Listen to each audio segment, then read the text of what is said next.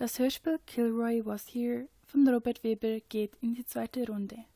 Die zweite Staffel mit Die Konferenz und Return to Castle Wolfenstein ist seit dem 11. Februar 2018 auf der Webseite von SRF 2 vorhanden.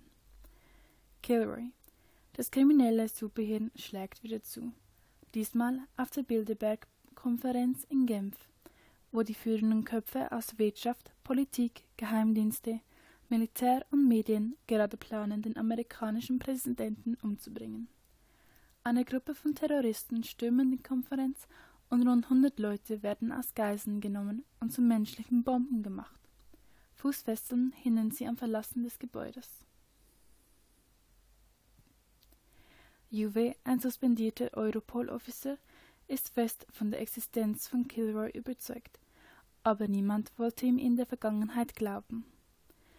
Als der Geiselführer James jedoch nur mit Juve sprechen will, schaltet die Polizeileutnantin Messerly Juve ein und bittet ihn um seine Hilfe.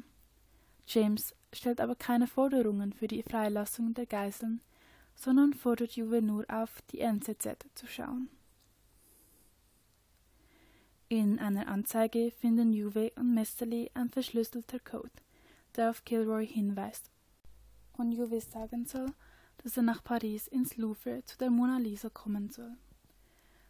Angekommen bei Kilroy will der Juve weismachen, dass die Mona Lisa, die dort hängt, nicht die echte Mona Lisa, gezeichnet von Da Vinci ist, sondern nur eine Fälschung. Messerly und Juve verhaften Kilroy und bringen ihn in die Schweiz ins Gefängnis. Während dem Verhör erzählt Kilroy der Polizeileutnantin Messerly davon, dass John McCartney, ein Mitglied der Beatles, nach ihrem letzten Konzert bei einem Autounfall ums Leben gekommen sei. Seitdem soll ihn ein Doppelgänger namens Jamie Oliver ersetzen. Als Juve wieder im Hotel Beau Rivage mit James verhandelt, erzählt James ihm, wie sie so leicht an den Sicherheitsleuten vorbeikamen. Zu erwähnen ist, dass die Konferenz offiziell hätte in Chantilly, Virginia stattfinden sollen. Aber Watson, eine künstliche Intelligenz, durchforstete das Internet nach auffälligen Mustern und prognostizierte eine hohe Wahrscheinlichkeit für einen Anschlag. Natürlich gehörte das zum Plan von Kilroy und er manipulierte Watson. Das Hotel Beau Rivage stand schon lange als Austragungsort vor, denn vor einem Jahr begannen dort James und seine Kameraden als Köche zu arbeiten. Messerly und Juve finden heraus, dass James auch unter dem Namen Jamie Oliver bekannt ist, laut Kilroy, der Doppelgänger von John McCartney. Kilroy hat sein Wort gegeben, dass er, wenn er die Eisenwurf-Mona Lisa bekam, auch die Geiseln freilassen würde. Aber Kilroy hat noch ein paar Rätsel auf Lager und ermöglicht zwar den Geiseln zu gehen, aber die haben noch immer ihre Fußfesseln an. Und die sind nicht so leicht abzuziehen, sie noch mit einem Code gesichert sind, die alle Geiseln explodieren lässt. Die Lage wird noch angespannter, als die Geiseln langsam ihre Nerven verlieren unter ihnen vor allem die deutsche Verteidigungsministerin Ursula von der Leyen.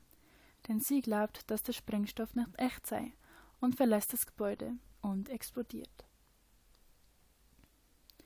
Kilroy gibt Messerly und Juve eine Schließfachnummer, in dem sie den Code finden sollen.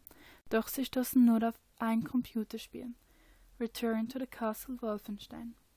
Juve und Messerly spielen das virtuelle Spiel und treffen auf die Eisenwurf Mona Lisa. An der Wand ist geschrieben Kilroy was here und auf der Rückseite des Bildes befindet sich der Schlüssel zum Code. Die geometrische Entschlüsselung ist die gleiche wie die in der Anzeige, die zu Kilroy führte. Nur diesmal sind sie umgekehrt. Sie müssen anhand der Buchstaben die Zahlen finden. Und wenn es nicht die richtigen Zahlen sind, fliegt das ganze Gebäude und die Geiseln in die Luft.